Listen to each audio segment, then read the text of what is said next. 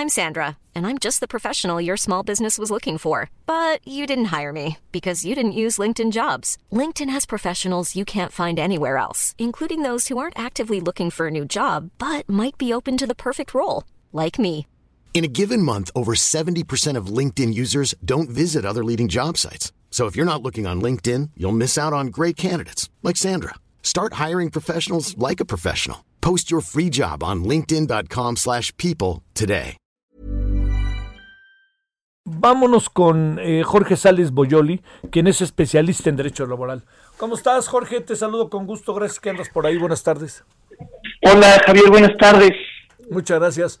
Oye, eh, hay que desaparecer el outsourcing, que es algo que también Napoleón Gómez Urrutia había insistido, no nos sirve de nada, todo es terrible, hay coyotes, pero por otra parte hay un sector privado que dice, oigan, se va, a- nos vamos a quedar sin muchos empleos justos por pecadores, lo siento mucho. ¿Cuál, ¿Cómo ajustamos el asunto?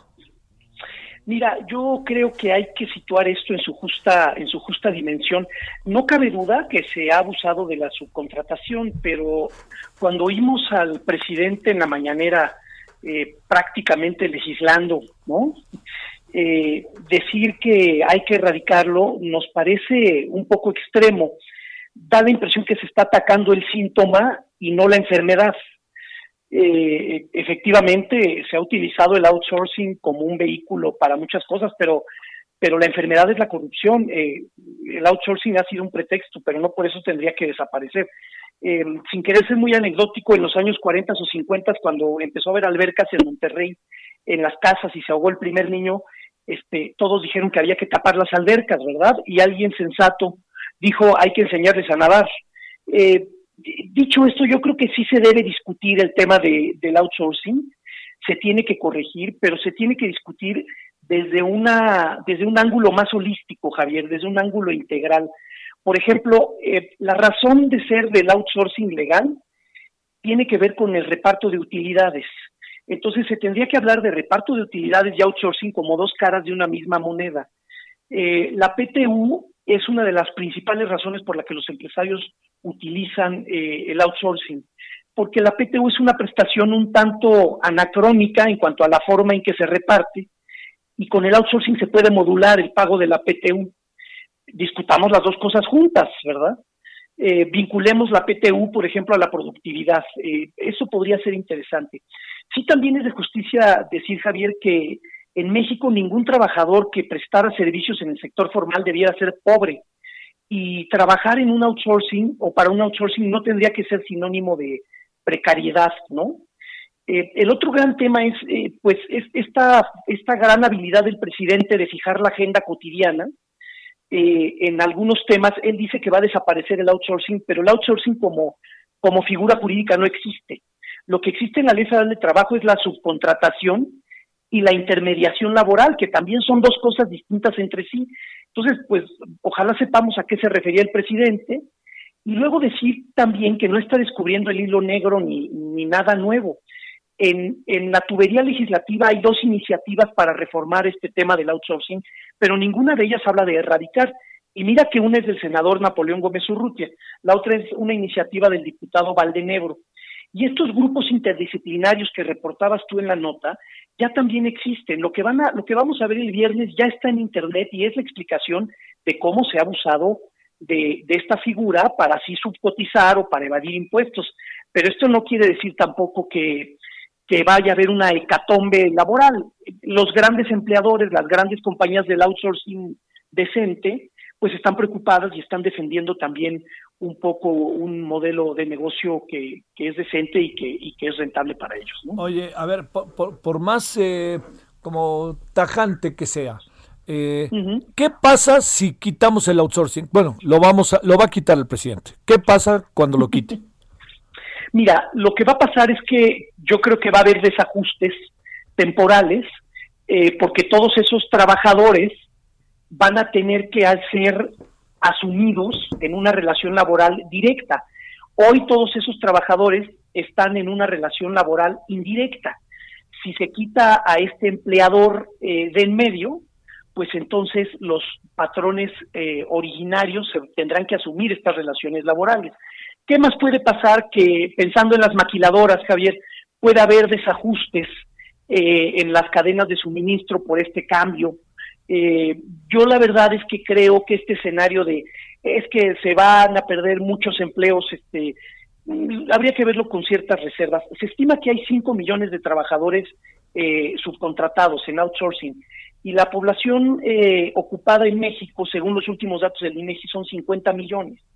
Eh, creo que también habría que mirar el tema de manera integral y revisar, por ejemplo, cuántas personas hay afiliadas al IMSS, qué tamaño tiene la informalidad en México, este, que es más del 53% de la población económicamente activa que está en la informalidad, que no tiene IMSS y no tiene nada, ¿no?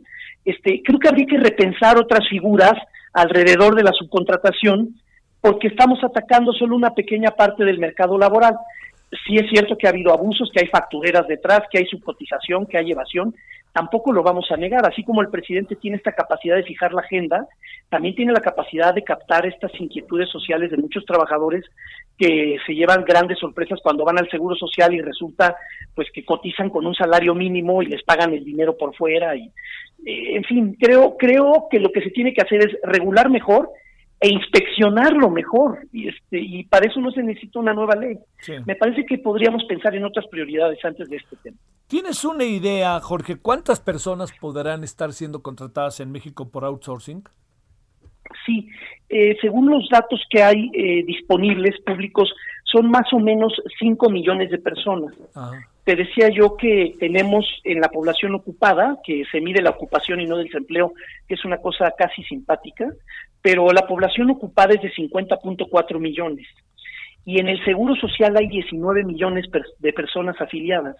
Entonces, eh, sí, sí este, este, es el tamaño del universo y creo que también conviene dimensionar para saber si vale la pena que estemos gastando esta energía en este sector del mercado laboral. Si hay que atacar la enfermedad, que es la evasión fiscal y que son las factureras, sí, pero, pero el outsourcing, la subcontratación es un síntoma, no es la enfermedad, Javier. Oye, a ver, vamos a suponer, Jorge, eh, Sales, que ya está, ya, punto, colorín colorado, esta historia se ha acabado y resulta que ya tenemos, no hay outsourcing. ¿Qué va a pasar con los trabajadores? Bueno, ahí pueden pasar dos o tres cosas. La primera es que las empresas que utilizaban el outsourcing como una forma de precarizar el empleo eh, se van a se van a van a preferir despedir a esas personas y esas personas se van a mover seguramente a la parte informal del, del mercado laboral que hoy es del 53% de toda la fuerza laboral del país, ¿no? Esa es una hipótesis de lo que podría pasar. La otra es que haya un gran cambio de conciencia y de hipoteca social y entonces todos esos empleos, eh, suponiendo que algunos de esos son precarios, se formalicen y que el empleador que en vez de contratar directamente trabajadores, este, usaba un outsourcing, diga, yo me quedo con los trabajadores y ahora sí todos vamos a, transitar por esta, por esta alternativa, ¿no? La tercera es que se criminalice el outsourcing y que sea un delito y que entonces haya empleadores que ante esta posibilidad pues terminen eh, siendo responsables de, de, un delito, ¿verdad? Ahora, en otros países, Javier, existe la subcontratación. No hay, no hay tantas factureras, ni hay evasión, ni hay subcotización. Eh, yo, yo creo que tampoco lo podemos este, satanizar y decir como, como se dice por ahí que es un incentivo perverso.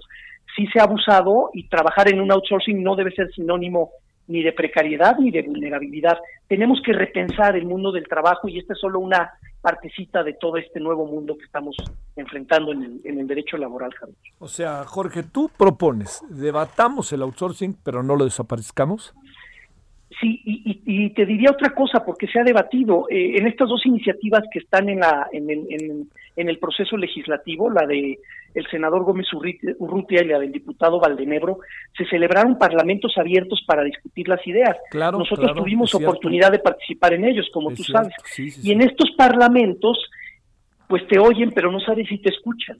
Eh, yo creo que está bien, hay que discutirlo, pero también hay que eh, supervisarlo bien. Yo creo que tiene que haber una inspección muy rigurosa y se pueden poner un montón de candados fiscales de seguridad social.